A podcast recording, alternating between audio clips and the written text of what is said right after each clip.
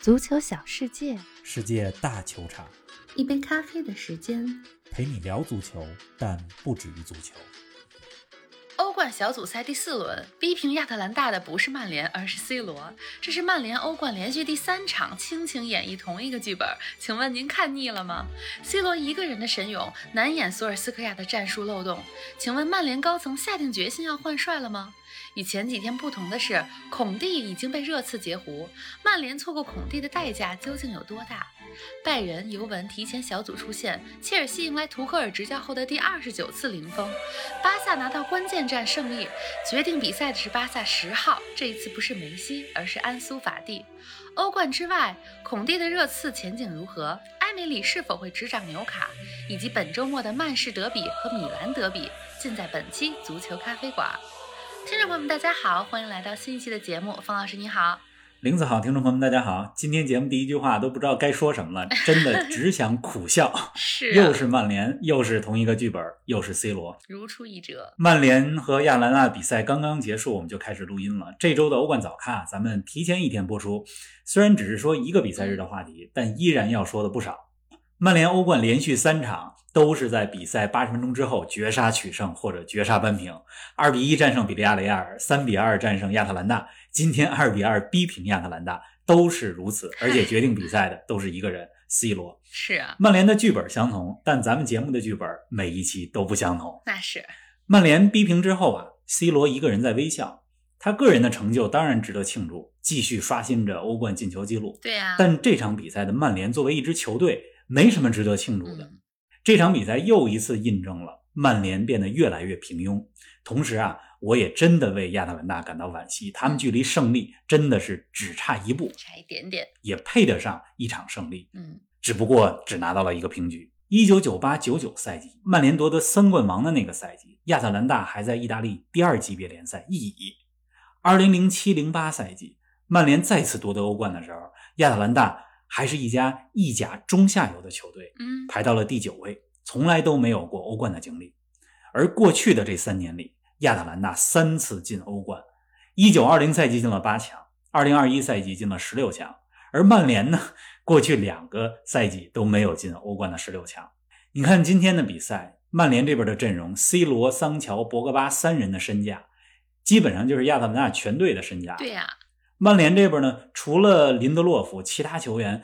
几乎是全员主力可以上，而亚特兰大依然是伤兵满营，嗯戈森斯、托洛伊、佩西纳、哈特鲍尔这四大主力缺阵。但就是这样的亚特兰大，险些战胜了曼联。哎，真是所以说这场比赛虽然是平局，但却象征着亚特兰大有实力战胜任何一支欧洲豪门的球队，而曼联呢，变得越来越平庸。嗯，一边听一边能感觉到你心里想起曼联这种恨铁不成钢的心情。曼联依然令人失望，C 罗却依然有着现象级的发挥。这场梅开二度之后，C 罗在欧冠中的总进球数来到了一百三十九个，可以说又是依靠一人之力挽救了曼联，挽救了索尔斯克亚的帅位。你刚才说亚特兰大今天在战术上完胜曼联，给我们详细说说呗。今天亚特兰大与前两周客场打曼联的时候相比啊，虽然阵型还是惯用的三四幺二，嗯，但打法上有一些调整。熟悉亚特兰大的朋友们一定知道，亚特兰大是一支非常敢于冒险的球队，嗯可以说非常像荷兰足球全攻全守时候的那种模式。嗯，中后卫可以冲到对方禁区里，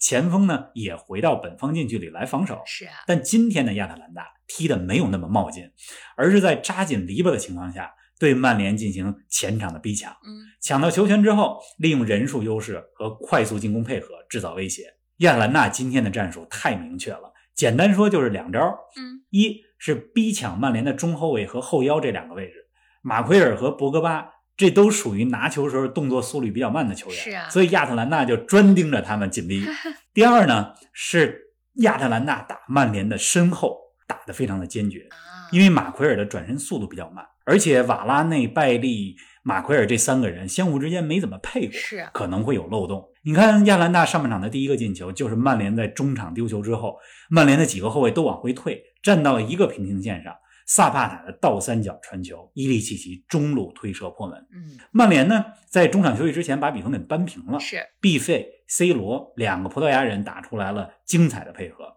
但是对曼联来说啊，上半场最坏的消息就是瓦拉内受伤下场了。瓦拉内是曼联三个后卫里边动作速率最快的。是他下场之后，索尔斯克亚换上了格林伍德，五三二的五后卫三中卫的这种阵型呢，就变成了四四二四后卫的阵型。嗯，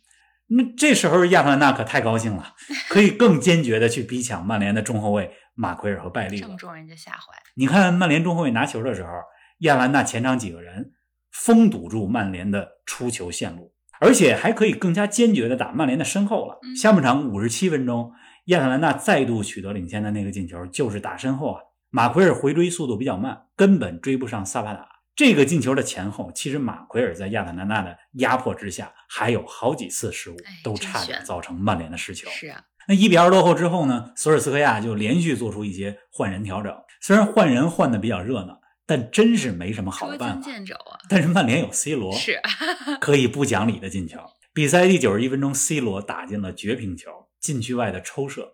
这球你说亚特兰大防守有什么大的毛病吗？ 其实没有，没有，啊但是 C 罗就是可以个人能力就是这么强，在那么紧张、那么焦灼的状态下把这个球打进，这就是超级巨星的作用。是的，这所以这场比赛的比分不是亚特兰大二比二战平了曼联，而是亚特兰大二，C 罗二。哎呀，真的是，我看网上都在说啊，这个罗开二度。咱们再来说说索尔斯克亚的帅位吧。十天前，曼联零比五惨败利物浦之后，索尔斯克亚没有下课，他有三场球的机会来证明自己。第一场球上周末赢了热刺，算是过关了；第二场球今天二比二战平了亚特兰大，今儿这场球能算过关吗？从比分来看，或许可以说是勉强过关吧，嗯， 但从比赛内容来看，刚才咱们也分析了，完全不过关。是，啊不知道曼联的高层现在怎么想，嗯，但是曼联现在已经错过了换帅的最佳时对机，呀、因为接任曼联帅位最合适的人选孔蒂，大概二十四个小时之前已经和热刺签约了。得没了，曼联呢，因为自己的犹豫不决，嗯错过了一次让冠军教练来接任，对吧？把球队提升一个档次的这么一个机会真。的是，曼联这周末打曼城啊，你说是三场球，这周末打曼城就是索尔斯克亚这个大考的第三场了。对呀、曼城可不是热刺，也不是今天的亚特兰大，嗯，曼城是英超卫冕冠军，对呀、曼城后卫的水平对 C 罗的盯防能力那是不一样的，所以我不太看好曼联在这周末的曼市德比上能有什么惊艳的表现。嗯，当然了，就算这周末打曼城没打好，曼联想换帅了，但请问换谁呢？对吧？如果不是孔蒂这样的教练，来了一个其他的教练，来了之后就一定比索尔斯克亚现在好吗？嗯，难说，这个不好说。是的，总之，这事儿越拖，曼联或许尴尬就会变得越来越平庸。嗯。我觉得曼联现在一定要走出那种我们想回到过去，想回到福格森时期当时的那种辉煌的这种执念，嗯不要想过去，要往前看，是的要有一些冒险的精神。嗯，得有新的未来了。您正在收听的是《足球咖啡馆》，一杯咖啡的时间陪你聊足球，但不止于足球。欢迎您在各大音频平台关注我们的节目，同时关注我们的足球评论公众号“足球咖啡馆播客 ”（Football Cafe） 和我们的微博“足球咖啡馆”，让我们一起聊球、看球、追球。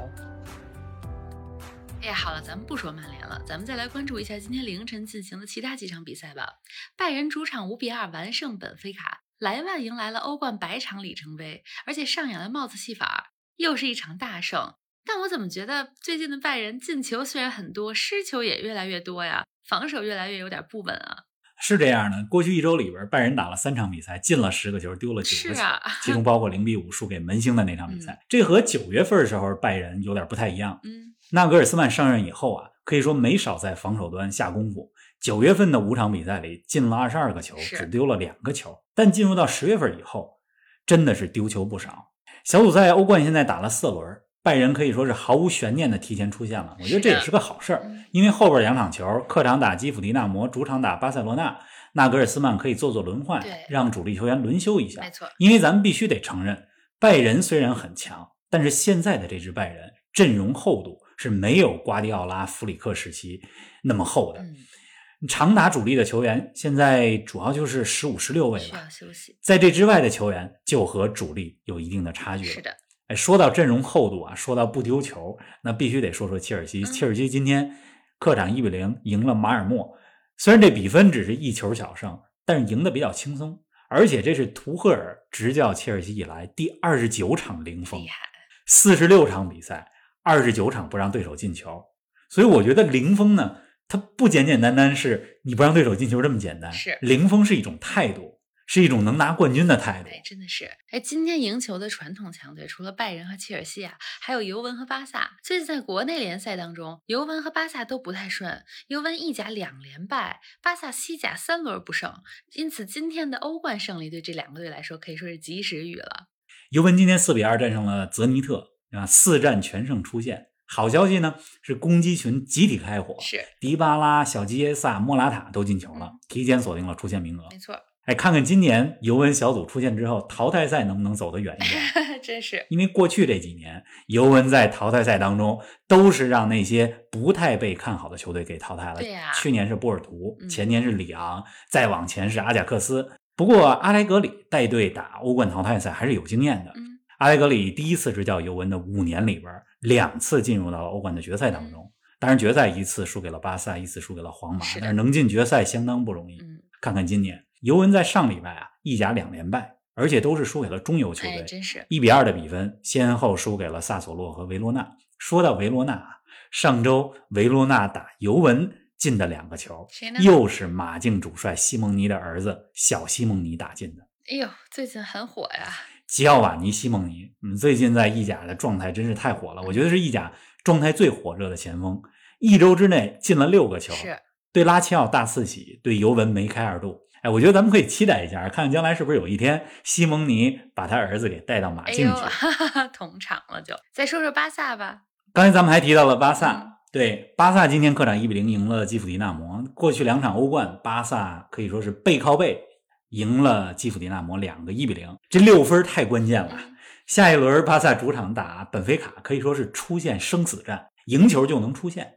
输球呢很有可能小组被淘汰。是因为巴萨最后一轮是客场打拜仁，嗯，本菲卡呢打基辅迪纳摩。虽然说拜仁已经提前出现了，最后一轮可能不会跟巴萨怎么样，但人家也是拜仁啊，对吧？对呀、今天巴萨比赛当中打进唯一进球的是法蒂嗯啊，我觉得值得一提的是呢，巴萨今天应该是欧冠第一次首发了三名二十岁以下的小将，哟而且都是出自巴萨青自己训，的、嗯、法蒂、加维还有尼克·冈萨莱斯，看看这是不是一个信号吧？是不是一个巴萨回到曾经的传统，回到拉玛西亚的这么一个标志？嗯，哎，可能距离哈维回来担任主教练的时间也不远。哎呦，让咱们期待一下。哎，欧冠第四轮啊，第一个比赛日的情况，咱们就暂时先说到这儿。这两天国际足坛最大的新闻就是孔蒂成为热刺新任主帅这件事儿了。方老师，你怎么看待孔蒂在热刺的前景呢？孔蒂来到热刺，首先我觉得对英超是个好事儿。嗯你看现在的英超又集齐了一大堆名帅，是啊，更有看头，对吧？？这赛季英超和上赛季相比呢，虽然走了安切洛蒂和穆里尼奥，但来了贝尼特斯和孔蒂，嗯再加上瓜迪奥拉、克洛普、图赫尔、贝尔萨，对吧？所以说，英超不仅仅是球星云集，也是名帅云集。对呀、我非常看好孔蒂在热刺的未来。那有一类教练啊，叫做冠军教练， 走到哪儿都可以有冠军。嗯是的孔蒂就是这样一位教练，在尤文、切尔西、国米都拿过国内联赛的冠军，而且别忘了，二零一六年他带意大利国家队打欧洲杯的时候，那支意大利队阵容非常平庸，啊，是啊，但就是这样一支阵容很平庸的意大利队，孔蒂差点给他们带进了四强。成绩已经很好了。四分之一决赛当中，嗯很遗憾点球输给了德国。是的，孔蒂啊和热刺很配，孔蒂的经验、他的冠军基因，还有充满激情的性格、那种工作狂的风格，再加上他对于战术的钻研，这些都是热刺非常需要的。嗯，而且孔蒂一直所擅长的这种三后卫的体系，三五二，热刺呢也有适合打这个阵型的球员，嗯是像这个夏天刚刚从亚特兰大买过来的罗梅罗，比较适合打三后卫。那变成三五二之后呢，热刺的三个中场赫伊别尔、洛塞尔索、恩东贝莱这三个人终于可以同时出场了。嗯，以前打其他阵型的时候，这三人同时出场的机会比较少。是啊，三五二的前辈儿孙兴民和凯恩可以顶在前辈儿，而且边翼位的位置上，雷吉隆、埃莫松都可以打。嗯，所以我很期待这周末孔蒂在热刺的英超首秀。热刺应该是这礼拜日打利兹联吧？孔蒂对阵贝尔萨，有的看。嗯，让咱们看看一个不一样的热刺。哎，说到英超球队换帅啊，方老师，据说纽卡距离他们的新任主帅也已经很接近了，很可能是比利亚雷亚尔的主教练埃梅里，这也是英超的老熟人了哎，比利亚雷亚尔今天也在辟谣，啊。是啊，呃，比利亚雷亚尔今天欧冠哈、赢了伯尔尼年轻人，嗯，目前在欧冠当中呢也很有机会小组出线。是不过对黄色潜水艇来说，现在最大的事情就是埃梅里会不会走人，嗯会不会去纽卡。那比利亚雷亚尔今天说啊，说埃梅里跟球队还有合同在身，嗯，不过我看了一下，埃梅里的违约金不是很多。是啊，我想纽卡如果真想请埃梅里的话那，肯肯定定是不差钱儿的没。错，埃梅里啊，比较适合执教中游球队或者中上游球队。你看他在塞维利亚、比利亚雷亚尔执教的时候，比在阿森纳、大巴黎这些豪门执教的战绩要好嗯，而且更受到球迷们的欢迎。嗯纽卡如果未来几年他们的愿望是打进欧洲赛场的话，那埃梅里是很合适的。嗯，不过咱们说埃梅里适合中游球队，纽卡现在还没到中游球队的水平吧？ 我觉得纽卡最现实的是请个像霍奇森那样的教练，先把级保了，先保级再说。是啊，哎呀，咱们这期节目眼看又要到尾声了，又到了固定环节，方老师给我们简单前瞻一下本周末的焦点赛事吧。这周末大家最关注的肯定是两场德比，北京时间礼拜六的晚上曼彻斯特德比，嗯曼联对阵曼城；是的，周一的凌晨米兰德比。其实我非常期待看这场米兰德比，嗯因为如果 AC 米兰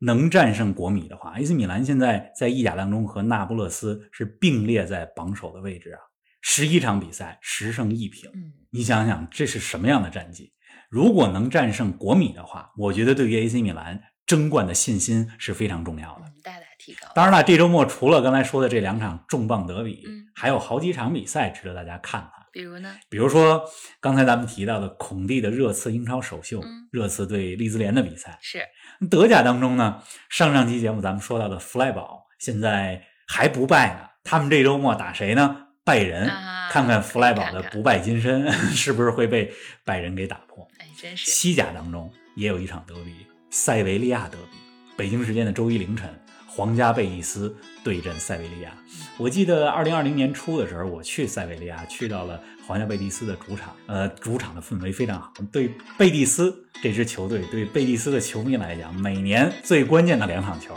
就是打同城的对手塞维利亚。大家有时间的时候，也可以看一看这场塞维利亚德比。嗯，那咱们这周大家就挑着看自己想看的比赛啦，看球愉快，下期节目不见不散。不见不散。